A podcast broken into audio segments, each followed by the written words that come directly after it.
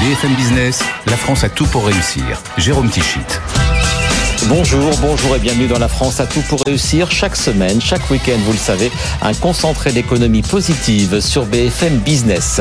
Et au sommaire, ce week-end, eh bien, la création du troisième réseau de salles de sport en France. Depuis cet été, Keep Cool et Néonès ne forment désormais qu'un seul et même réseau. Quels changements pour les abonnés? Quelles sont les ambitions de ce nouveau géant français du sport et du bien-être? On en parle dans un instant avec David Amiouni, le directeur général de Keep Cool Nous réécouterons également un, des, de nos sportifs français les plus émérites, Tony Estanguet, pour nous parler des ambitions des Jeux Olympiques de Paris 2024. Il en est le président du comité d'organisation. Tony Estanguet, qui était le premier invité de la nouvelle émission de BFM Business, Les Pionniers, chez Fred Mazzella.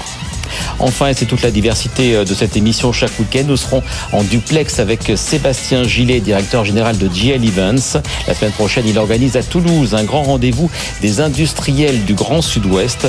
Nous verrons avec lui comment se porte l'industrie française en cette rentrée 2022. Mais tout d'abord, les bons chiffres de l'emploi en France, c'est un des indicateurs qui, chez nous, vous le savez, résiste plutôt bien, malgré le contexte économique qui, lui, s'est dégradé un peu partout ces derniers mois. Et au deuxième trimestre, Charlotte Guerre, eh bien, les chiffres de l'emploi salarié ont donc continué à augmenter, plus 0,4% selon l'INSEE. Exactement. Alors, euh, dans le détail, plus de 95 000 emplois ont été créés euh, au deuxième trimestre. Hein. Une tendance euh, qui n'est pas nouvelle, puisqu'au premier trimestre aussi, il y avait eu une hausse des embauches. Autre chiffre aussi, c'est le taux d'emploi mi-2022 au niveau, enfin voilà, qui est supérieur au niveau d'avant-crise, plus 3,2% par rapport à 2019. Alors, ce qui paraît être une, bonne nouvelle, mais qui s'explique aussi avant tout par le rebond d'embauche post-Covid, hein, puisqu'on sait qu'il y a quand même eu un pic de chômage pendant la crise sanitaire. Et cette hausse, Charlotte, eh bien, elle est notamment euh, portée par l'emploi salarié privé. Oui, alors il progresse de 0,5% au deuxième trimestre, un peu plus bas que les estimations euh, du mois d'août euh, de l'INSEE toutefois. Alors dans le détail, le secteur tertiaire augmente nettement, plus 0,8%, avec en tête le secteur de l'hébergement-restauration, hein, on, le sait. Derrière, on a le service aux entreprises, l'information communication, et puis le, le, voilà, le, commerce en dernier lieu. Et donc nous sommes à la mi-septembre. Pour cette fin d'année, quelles sont désormais les perspectives, Charlotte? Alors la conjoncture montre quelques ralentissements pour l'activité économique. C'était les derniers chiffres aussi euh, de l'INSEE. Pour autant, les intentions d'embauche sont toujours euh, à la hausse pour le dernier trimestre. Le géant de l'intérim, pardon, Manpower a publié une étude. La France avec la Suède sont les pays qui comptent le plus embaucher euh, en Europe. Et sans surprise, c'est toujours dans l'hôtellerie-restauration, la communication et les médias alors en parallèle, le gouvernement reste toujours accroché à ses objectifs de plein emploi hein, d'ici à 2027, avec quelques grands chantiers. On pense à la réforme du RSA, de l'assurance, euh, de l'assurance chômage, et puis la fondation de France Travail qui devrait succéder aussi euh, à Pôle Emploi. Merci Charlotte Guerre et on reparlera euh, d'ailleurs à la fin de l'émission de ces bons chiffres de l'emploi au deuxième trimestre, notamment dans le secteur de l'industrie avec euh, notre deuxième invité Sébastien euh, Gillet. Alors l'emploi donc on le sait, il est aussi dans nos startups même si on l'a vu les embauches comme les levées de fonds se font désormais plus rares en cette rentrée. L'INSEE fin 2001 estimait à 1 million et demi le nombre d'emplois dans les startups françaises et les startups eh bien pour se développer passent souvent par la case de l'incubation. On l'ignore mais Sciences Po Paris possède aussi son incubateur de jeunes pousses. Mathias Vichera, le directeur de l'IEP de Paris, était cette semaine un des invités d'Edwige Chevrillon dans Good Evening Business. Mais vous avez un incubateur, un incubateur de start-up. Oui. Donc j'ai découvert ça, vous voyez, je ne le savais pas, pourtant je connais bien votre maison, euh, même si je n'en suis pas issu, mais euh, incubateur de, de start-up, pourquoi faire Comment Comment? C'est bien une des raisons pour lesquelles je suis très heureux d'être sur BFM Business, pour dire que Sciences Po un appel. est aussi une école très liée au business. 70% mm. des élèves sortent dans le privé.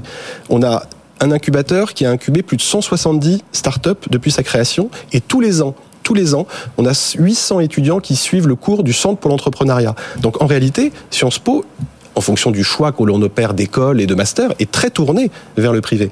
Et on a des magnifiques créations euh, d'entreprises qui marchent très bien. On en a une qui s'appelle Selectra, qui est sur un comparateur de prix d'énergie, qui embauche plus de 800 personnes. Et ça, c'est lié à une incubation dans euh, Sciences Po, et donc ça montre qu'on est aussi autant que les business schools, les grandes business schools, tournées vers l'entreprise. Et en plus, une école, enfin, il y a un côté hum, école de management. Vous l'avez mentionné un peu tout à l'heure. Exactement, qui va changer de nom, qui va s'appeler donc l'école du management et de l'impact, et non plus l'école du management et l'innovation, parce que je pense que dans les éléments distinctifs, aller en plus évidemment de la finance traditionnelle sur la finance à impact par exemple ou sur les enjeux d'ESG, d'extra-financier, c'est aussi très important parce que le monde de demain c'est aussi ça. Qu'on le veuille ou non, qu'on le fasse par éthique ou pas, de toute façon il y a une transition qui est en cours. Et une transition est en cours également chez Kipcool et Neonest. Les deux célèbres enseignes de salles de sport ont décidé de ne faire plus qu'un seul et même réseau. Bonjour David Amioni. Bonjour. Vous êtes donc le directeur général de cette nouvelle entité qui, qui a, pour faire simple, pour les abonnés en tout cas, c'est le même nom. Comment ça va se passer? Chacune Absolument. garde son nom? Absolument. Chaque, euh, chaque enseigne va garder son, son identité, son nom propre. Pour les abonnés, c'est un seul et même réseau. Donc euh, les mêmes offres, on n'a plus harmonisé les offres l'intégralité de nos abonnés vont pouvoir accéder aux 300 salles en France avec euh, indifféremment dans les deux enseignes. Alors pourquoi ce rachat, pourquoi ce rapprochement? Est-ce que comme dans d'autres secteurs, l'union fait, fait la force et on est obligé d'être grand pour être fort? Alors on n'est pas obligé, mais euh, c'est surtout qu'on délivre une promesse client qui est plus qualitative. On avait un vrai enjeu euh, c'est que les gens pour pouvoir se mettre au sport, il faut qu'ils aient une salle à au moins 15 minutes de chez eux, donc avec une certaine proximité. Le réseau Keep Cool était assez faible dans la région parisienne et à Paris. Le réseau Néonès est le réseau numéro un à Paris, donc assez naturellement les, les maillages se complètent et, et, on a souhaité rapprocher les deux enseignes. Le coût de l'opération? Il est discrétionnaire. Discrétionnaire. Discret plutôt que discrétionnaire. Voilà. Euh, mais ce réseau, du coup, donc on va on va parler de, de quelques chiffres clés. Qu'est-ce que qu'est-ce que cet amalgame crée en nombre de salles de sport, en nombre d'utilisateurs, pourquoi pas en nombre de collaborateurs? On a 300 salles de sport qui sont réparties dans toute la France. Euh, 1500 collaborateurs, euh, dont plus de 1200 coachs qui sont là à accompagner quotidiennement nos clients. Et on a euh, plus de 700 000 utilisateurs de nos services euh, quotidiennement. Et ça fait de vous, donc, si je me trompe pas, le troisième réseau de salles de sport en, en France, derrière Basic Fit et Fitness Park. Alors c'est difficile à dire parce que les chiffres euh, sont interprétables. En tout cas, ça fait de nous un des leaders un des leaders euh, français avec un des, leaders français et une des dix plus grosses sociétés européennes du secteur en tout cas. On va revenir à cette opération de rachat ou de rapprochement. On va faire un petit peu euh, d'histoire. On, va se placer en 2019. Mhm. La marque Keep Cool, qui je crois est une marque qui est née du côté d'Aix-en-Provence. Absolument. Elle va pas très bien et c'est mhm. là que vous intervenez avec votre associé Claude Marquet euh, de GMB Invest. Racontez-nous un peu comment vous avez repris ça en trois ans. Alors l'histoire c'est que à la base avec donc mon associé Claude Marquet famille, on est les premiers franchisés du réseau. On est franchisés qui coulent dans les Outre-mer. Et donc, euh, au détour de nos processus de financement pour ouvrir d'autres salles, on réalise que euh, la maison mère est en difficulté et on décide de la reprendre. L'opération de reprise, euh, en tout cas, les premières discussions émergent mi-2019 et on signe le 14 mars 2020, le confinement étant donc le 16 mars.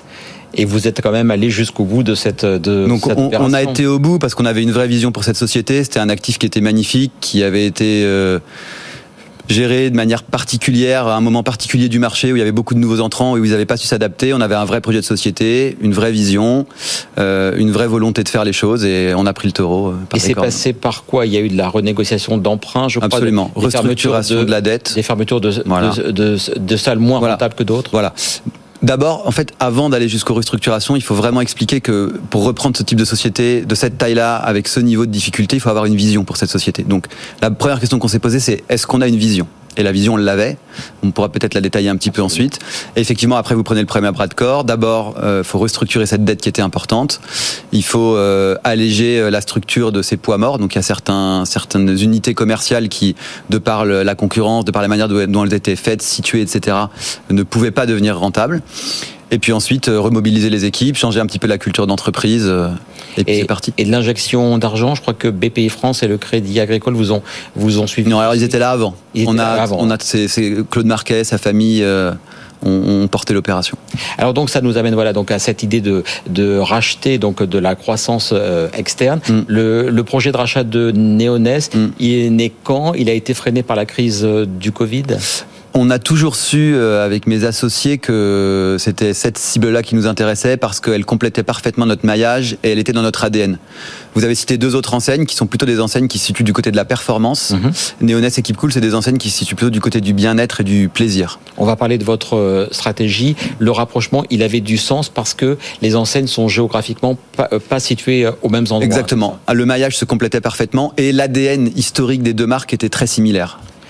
Euh, un mot sur euh, les collaborateurs. Quand il y a souvent des rachats, des mm. rapprochements, il y a ce qu'on appelle pudiquement des réorganisations. Est-ce qu'il y aura chez vous ce type de qui parfois se euh, mm. traduit par des départs? Est-ce que c'est le cas ou pas? Toujours, forcément, mais pas pour des questions de vouloir optimiser les coûts, essentiellement pour des questions de culture. tout l'enjeu dans ces rapprochements de sociétés, c'est de faire d'assembler deux cultures d'entreprise qui sont différentes, avec forcément la culture de celui qui reprend, qui est la culture dominante. Et donc, est-ce que les gens qui étaient dans la culture, ancienne culture de société, arrivent à s'approprier les méthodes de travail, les valeurs? Notre parti pris à nous, c'est de dire, si vous êtes capable de vous approprier les valeurs, la méthode de travail, si vous partagez les ambitions du projet, tout le monde a sa place. Donc, votre projet, je l'ai bien, je l'ai bien compris, c'est euh, donc évidemment des clubs de sport quand même, mm. mais on n'est pas dans la performance de certaines mm. autres enseignes. Mm. C'est de mettre ensemble le sport et le bien-être, c'est vraiment le cœur de votre stratégie maintenant que vous avez l'ensemble de ces trois Exactement. En fait, euh, ça répond à un paradoxe qui est que beaucoup de gens viennent s'abonner en salle de sport, historiquement, avec des engagements généralement qui sont autour de 12 mois. Et au bout de, disons, 14 à 18 mois en, en fonction des enseignes, ces gens s'en vont. Ça veut dire que donc la promesse n'est pas délivrée. Et pourquoi elle n'est pas délivrée? Elle n'est pas délivrée parce que les gens viennent pour perdre du poids ou prendre de la masse musculaire essentiellement. C'est les deux grands enjeux. Et, en réalité, les objectifs ne sont pas atteints parce que dans 60 à 80% des cas, les gens ne mangent pas correctement et ne, entre guillemets, n'ont pas une hygiène de vie euh, suffisamment saine. Et c'est là qu'ils sont pas vous. Voulez les, vous voulez les accompagner. Exactement. Et nous, on dit aujourd'hui, quand vous venez chez nous pour faire du sport, on va être capable de vous accompagner avec des conseils nutritionnels. On va vous faire rentrer dans un écosystème de conseils et de services qui vont vous permettre de vivre mieux et donc de, de remplir vos objectifs de santé. Est-ce que ces nouvelles options, ça va donc, euh, ça va donc avoir un coût sur votre offre tarifaire? Est-ce que les tarifs bougent? Est-ce qu'ils vont euh, augmenter si non. telle ou telle fonctionnalité? Non, absolument pas. Ça va même plus loin que ça. On est aussi parti du constat que si vous voulez, le taux de pénétration du marché du fitness en France, il est 10%. À titre de comparaison, euh, dans le reste des pays d'Europe, plutôt Europe du Nord, donc Allemagne et les pays nordiques, Angleterre, pays nordiques, il est à peu près de 15%. Donc il y a une marge. Et nous, on s'est posé la question de comment est-ce qu'on va chercher cette marge. D'abord en élargissant l'offre, comme, comme on l'a dit, mais aussi en se disant peut-être que 29,90 euros, c'est cher pour beaucoup de Français. Et c'est une réalité. Donc nous, on a décidé de se dire, non seulement les tarifs, on va les consolider, donc plus de produits, plus de services dans les tarifs identiques, mais on va aussi créer une offre qu'on appelle nous freemium. C'est une offre 100% gratuite où vous pouvez venir, n'importe quel Français peut venir gratuitement, sans engagement, à la salle de sport, une fois par mois, avec un conseil adapté, et ensuite, il télécharge gratuitement l'application avec toutes les vidéos, il y en a plusieurs centaines, et il peut pratiquer en dehors de la salle. Et vous entrez voilà dans le domaine de la vidéo qui était un petit peu absent des salles mm. de sport parce que la crise la crise du Covid a fait que de nombreux autres acteurs sont mm. entrés massivement dans ce qu'on appelait les cours euh, en ligne. C'est ça, c'est ça. Mais ils sont rentrés avec un parti pris euh, qui est de dire euh, le digital c'est payant, alors que notre parti pris à nous c'est de dire aujourd'hui le digital c'est gratuit. vous ne payez pas pour aller sur Facebook, vous payez pas pour aller sur Instagram, vous payez pas pour aller sur toutes les offres d'entrée. Et nous on s'est dit ok, on va faire une application, mais elle va être gratuite pour tout le monde. Vos leviers de croissance, donc est-ce qu'il y a des ouvertures de nouveaux clubs qui sont prévues et sous quelle enseigne? Hmm. Il y a un rythme de croissance organique plutôt sur l'enseigne Keep Cool parce que c'est des modules avec euh, qui sont c'est aujourd'hui des modules qui sont plus maîtrisés sur lesquels on a le plus de maîtrise. Donc euh, il y a euh, environ une vingtaine d'ouvertures par an à la fois du réseau propriétaire et du réseau franchisé puisqu'il y a 170 clubs of franchise. et puis Sinon, euh, tout notre développement, il est essentiellement concentré autour des services additionnels dont je vous parlais. Et pour finir, est-ce que vous êtes euh, concerné par les problèmes que rencontrent toutes les entreprises, à la fois donc sur le coût de l'énergie, à la fois sur les difficultés de mm. recrutement? On sait que les clubs ont été pour la plupart fermés mm. euh, à 100% pendant mm. de nombreux mois. Peut-être que des personnels sont partis pour faire autre chose. Vos difficultés, à la fois sur l'énergie et le recrutement cette rentrée 2022 Alors, l'énergie, ça va être un coût terrible. L'énergie, c'est compliqué. Vous avez beaucoup de variances parce que vous avez euh, généralement autant de contrats euh, que de sociétés et autant de contrats que de clubs, donc avec des niveaux d'engagement qui sont très différents les uns des autres. Quand vous êtes engagé sur des tarifs un peu au long cours, vous vous en sortez, mais on a à peu près 50% du parc euh, sur lequel on va devoir renégocier. Et là, c'est vraiment, c'est vraiment un vrai, vrai, vrai sujet. Et sans impact sur les tarifs pour les abonnés? Et nécessairement, parce qu'on peut pas faire porter le, le coût de l'énergie au, aux consommateurs. Vous avez une petite idée, c'est quoi Vous allez faire du plus 5, du plus 10% dans les prochaines semaines? Ouais, c'est plus que ça. C'est beaucoup plus que ça. Donc, donc euh, ce qui veut dire que les coûts hmm. des abonnements, ils vont augmenter dans les prochaines semaines. Ils abonneront pas. Non, les, abonnements n'augmenteront pas. Non, jamais. On ne bougera pas les abonnements. Par contre, nos coûts à nous vont terriblement augmenter. Et sur le sujet du recrutement, Ouais, sur le sujet du recrutement, écoutez, nous on a été assez épargnés parce qu'on est un secteur qui a plutôt, euh, qui a beaucoup souffert, mais, mais les gens ont pris conscience de l'importance de l'activité physique et ça reste un métier de plaisir. Coach sportif, c'est une vocation. Vous passez pas un diplôme, un BPGEP, c'est un diplôme d'éducateur sportif si vous aimez pas le sport et si vous aimez pas accompagner les gens. Donc il n'y a pas de crise de la vocation. Et puis nous, particulièrement, on a développé depuis trois ans euh, euh, des, des, programmes très forts d'incentive. On a notamment un, un programme qui s'appelle Coach Ambassadeur, où on réunit nos 1000 coachs. Euh, et puis on, en sélectionne une trentaine qui sont euh, les égéries, les têtes de pont de la marque. C'est les images que vous avez vues euh, mmh. défiler. Ce ne sont pas des mannequins, ce sont nos vrais coachs. Et eh bien voilà, donc pour ce tour d'horizon complet de ce qui est donc le troisième réseau maintenant de sport en France, même si les mmh. chiffres peuvent un petit peu varier, le groupe Keep Cool Néonès. Est-ce que vous avez dans votre vie croisé Tony Estanguet déjà? J'ai croisé Tony Estanguet, ouais, effectivement, une fois. Ah, il vous a fait une bonne impression? Moi, je crois que c'est quelqu'un d'assez extraordinaire. Les gens qui arrivent à passer des parcours euh, de sportifs de haut niveau au parcours de chef d'entreprise ou d'organisation de haut niveau, ça me fascine. Eh bien, c'est sous cette casquette. Merci beaucoup, David. Merci d'avoir été là. Merci pour votre accueil. Pour réussir. Merci. Euh, c'est sous cette double casquette qu'on va le voir, puisque il est donc, vous le savez, un triple champion olympique de canoë 2000, 2004, 2012. Il est désormais président du comité d'organisation des JO 2024 à Paris. Il était cette semaine le tout premier invité de la nouvelle émission de BFM Business, les pionniers chez Fred Mazzella, présenté par Frédéric Mazzella, donc le cofondateur de Blablacar. On va donc écouter un extrait de cette interview de Tony Estanguet. Je mets toute ma, vision de, ce que j'ai retenu de ma carrière sportive, de, quand j'ai gagné mes, trois titres olympiques. Euh, on l'a fait avec beaucoup d'exigence, euh, beaucoup d'ambition.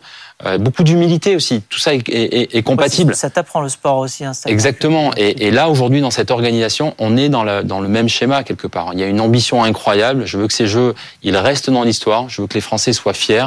Cette cérémonie d'ouverture, elle va faire date parce que ce sera spectaculaire, mais ce sera quand même très populaire est très durable parce qu'on va pas construire euh, euh, des décors euh, dans, dans un stade, on va utiliser le décor qui existe déjà. Et on a une ville qui est incroyable, on a une capitale qui est incroyable, qui est, euh, qui est reconnue dans le monde entier. Les gens veulent voir ce spectacle-là. Donc c'est pour ça que moi je, je crois à ce modèle. Oui, il y a des sceptiques, probablement, mais pour l'instant, à deux ans des Jeux, on est dans les temps, on est dans la sobriété et on est dans l'ambition. Parce que moi, je veux encore une fois que malgré le contexte du Covid, de la situation géopolitique, des difficultés qu'on peut rencontrer, on, doit démontrer qu'on s'adapte et qu'on trouve des solutions pour garder une ambition très forte.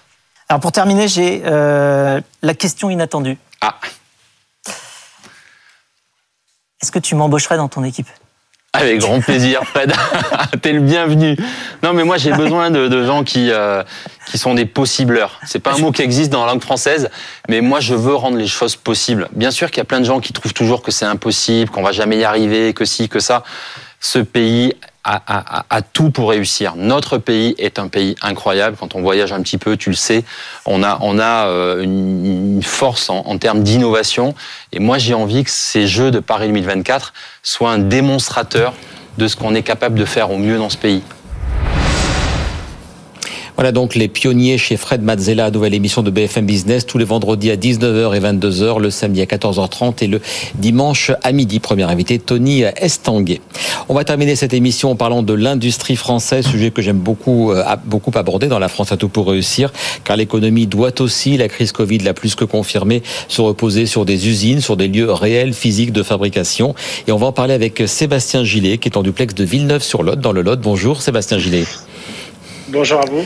Vous êtes directeur général de GL Events Exhibition Industrie. C'est vous qui organisez euh, euh, notamment un des plus grands rendez-vous annuels du secteur, euh, Global Industrie. La prochaine édition aura lieu au mois de mars à Lyon. Alors on va, on va parler dans un instant d'un nouveau rendez-vous industriel que vous lancez la semaine prochaine à Toulouse. Mais tout d'abord, en cette rentrée 2022, quel est l'état d'esprit? Comment vous sentez un peu les industriels français? L'état d'esprit est quand même positif, euh, pas à travers le salon sur lequel on va avoir une belle représentativité pour une première édition. Donc ça, c'est toujours un signe, un signe important. Et, globalement, alors même si bien sûr je suis pas un industriel, mais je suis quand même un petit peu sur le terrain avec certains d'entre eux, des exposants, des visiteurs, je dirais quand même que l'industrie globalement a des enjeux majeurs à relever sur les 5, 10, 15 prochaines années, notamment les, les jeunes et le recrutement. Mais globalement, on a quand même une industrie avec des carnets de commandes qui sont quand même présents. Certes, il n'y a peut-être pas la visibilité que certains industriels ont connue il y a 10 ans, 15 ans, avec des carrés de commandes sur 2-3 ans comme l'aéronautique, mais on a quand même une visibilité sur 6 mois où j'ai pas le sentiment que la première inquiétude, c'est qu'est-ce que je vais faire euh, comme projet dans 6 mois, c'est surtout comment je vais recruter pour pouvoir les faire. Qui est quand même déjà un, problème. Hein. Et à propos de recrutement, euh, on parlait de l'emploi donc au, euh, au, deuxième trimestre en France au début de, de, cette émission. Dans le détail, les restes, les chiffres sont aussi bons d'ailleurs pour l'industrie. 10 200 emplois en plus au deuxième trimestre. On revient au niveau de fin 2019 avec dans le secteur 3,19 euh, millions de salariés. Donc oui, dans les, chez les industriels que vous côtoyez, il y a encore cette volonté de continuer à recruter. On sait que certains secteurs se posent cette question parce que l'incertitude est, est quand même là. Est-ce que chez les industriels, il y a encore cet optimisme Et l'optimisme, ça passe aussi par l'embauche? Oui, oui, il y a l'optimisme parce que si on s'arrête sur la filière électronique, par exemple, vous savez qu'il y a quand même 18 000 postes à pourvoir sur l'année 2022. Et donc, c'est quand même des signaux qui sont, quoi qu'il arrive, positifs quand vous avez des postes à pourvoir. Alors, bien sûr, est-ce qu'ils seront pourvus dans l'année 2022 Je ne sais pas. Mais en tout cas, les grands groupes comme les TPE, même si c'est un enjeu majeur aujourd'hui, c'est euh, il faut absolument recruter. On embauche dans l'industrie, on embauche mieux, c'est-à-dire qu'on paye mieux, avec des métiers qui sont plus sexy. On n'est pas sur euh, l'industrie de Zola comme ça l'était il y a 30 ans. Et comme malheureusement, et je tiens à vous remercier euh, une nouvelle fois BFM Business parce que souvent et de plus en plus vous mettez l'industrie en avant à travers des bons reportages et des réussites. Et je crois que c'est ça aujourd'hui qui va être un élément moteur, un élément important pour les jeunes, c'est que dans l'industrie on a des métiers qui leur parlent beaucoup plus qu'à 10 ans qu'à 15 ans.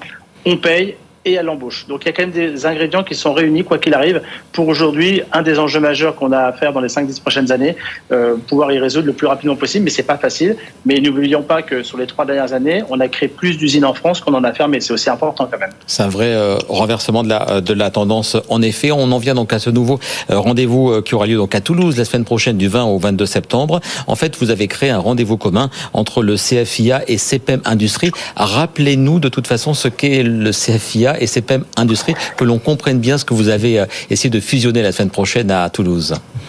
Bien sûr. Donc le, le CFIA, c'est un salon qu'on a créé en 97 dans le secteur de l'agroalimentaire et qu'on a créé à Rennes, qui est un peu le berceau de l'industrie, euh, pas que française, mais même européenne, hein, première région agroalimentaire européenne. C'est un salon qui a 26 ans, qui se fait de manière annuelle et qui aujourd'hui est un salon qui est national, mais avec une vraie connotation plutôt du Grand Ouest, parce que l'industrie agroalimentaire principalement est là-bas.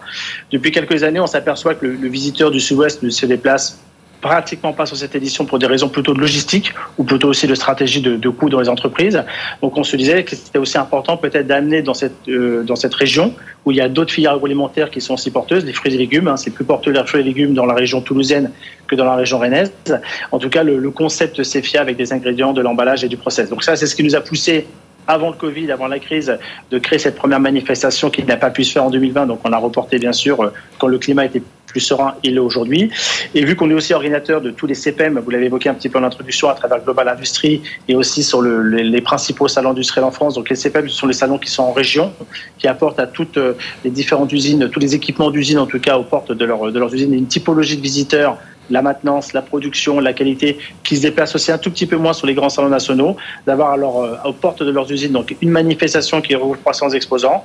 On est organisateur de ces deux événements et c'était juste logique qu'on puisse demain les associer, tout en respectant l'ADN de chaque manifestation, parce que nouvelle fois, n'oublions pas que l'aéronautique, l'automobile a plus vocation à être visiteur d'un salon comme le CPM, et d'une certaine manière l'agroalimentaire, bien sûr, plus le CFIA.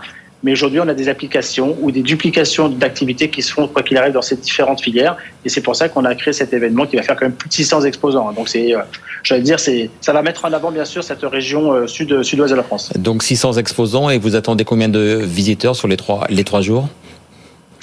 Alors c'est toujours difficile parce que pour un organisateur de salon, il a le sentiment d'avoir soit trop d'ambition, soit pas assez d'ambition. On essaie d'être le plus réaliste avec bien sûr euh, sur l'après-Covid, même si euh, je prends beaucoup de précautions quand j'ai l'après-Covid. Le métier il a un petit peu changé. Hein, le média salon n'a pas été remis en question, mais on peut le visiter un peu différemment. On espère cette première édition, on arrive à regrouper entre 5 et 6 000 visiteurs professionnels. Hein, c'est un salon qui est, qui est, vraiment lié aux professionnels. Et d'après nos chiffres de préenregistrés qui sont un premier indicateur, on, devrait être sensiblement dans cette, dans cette base-là. Et pour ceux qui nous suivent en télévision, donc on voit des images du nouveau lieu euh, qui va euh, accueillir donc euh, ces deux, enfin cet événement fusionné. Cet événement, c'est le mythe, tout nouveau lieu flambant neuf, c'est le nouveau parc des expositions de Toulouse. C'est c'est une première pour pour vous dans cet endroit? Alors c'est une première pour nous. Donc le mythe a été inauguré il y a quasiment euh, un an, on va dire en septembre 2021, quand on pouvait commencer à refaire quelques manifestations. Mais on va dire qu'il va prendre tout son tout son envol. Euh, je pense une fois que ce métier-là, une nouvelle fois, est reparti depuis quelques mois de manière euh, comme il était en tout cas avant la crise. Et c'est vrai que sur le sur une terre industrielle, ça va être le premier gros événement industriel qui va accueillir ces 600 exposants. Il y a plein d'autres événements qui accompagnent un mythe, hein, mais en tout cas on a un outil sur Toulouse, en tout cas sur cette, cette, ville de Toulouse sur laquelle on n'est pas très très loin physiquement, géré par euh, les équipes de GL Events, hein, c'est aussi une autre force du groupe. En tout cas, on a un outil qui va nous permettre d'accueillir des manifestations dans de bonnes conditions, euh, sans critiquer l'ancien parc. On était plutôt sur une île avec des problématiques de parking et une certaine vétusté du lieu qu'on n'a pas aujourd'hui avec la ville. Un tout dernier mot euh, rapidement, Sébastien Gillet, sur le planning, sur le calendrier. Vous parliez du, des CPM qui sont donc des événements qui ont lieu dans les régions. Toulouse, donc la, la semaine prochaine, c'est quoi les prochaines étapes euh, des six autres villes alors, pour la prochaine étape, ça va être en, novembre, donc troisième semaine du mois de novembre, on va à direction Grenoble, qui est aussi une autre terre industrielle. Hein. donc, euh, c'est un salon qu'on a décalé historiquement, il est plutôt sur le début d'année, mais cause Covid, on a dû le décaler plutôt sur la, fin d'année. Donc, il reviendra à ses dates initiales plutôt sur 2024. Mais en tout cas, cette édition est importante parce qu'elle va aussi euh, pouvoir permettre à 300, 350 exposants de la région de Grenoble de pouvoir présenter un vrai savoir-faire dans toutes les filières industrielles. Donc ça va être le troisième rendez-vous. Et puis après, on va se, diriger vers 2023, qui est une année importante parce qu'on va aller dans le nord de la France, euh, la région de Douai, qui va, mmh. à Douai tout à fait, qui va accueillir la, sixième édition de, CPM, qui est le plus beau des CPM avec euh, quasiment 700 exposants. Donc je pense que ça, c'est aussi une, une, vraie marque, en tout cas, de cette industrie qui est forte dans la région euh, nord, nord de la France, sur laquelle on aura beaucoup de plaisir à y être présent. Et puis il y aura donc d'autres étapes, puisque vous êtes aussi présent de manière régulière à Martigues, à Colmar, à Rouen et à Angers, et donc Global Industrie au mois de mars 2023. Merci beaucoup Sébastien Gillet d'avoir été l'invité de la France à tout pour réussir. Et le week-end prochain, eh bien à l'occasion de la semaine de la mobilité, je recevrai François Ligier. Ses voitures sans permis font un carton. Également avec nous en plateau, Baptiste Fulen. Il vient de lever 16 millions d'euros pour développer ses vélos électriques pliables sous la marque EOVolt. Je vous souhaite un très bon week-end, une très belle semaine et à très bientôt sur BFM Business. BFM Business, la France a tout pour réussir.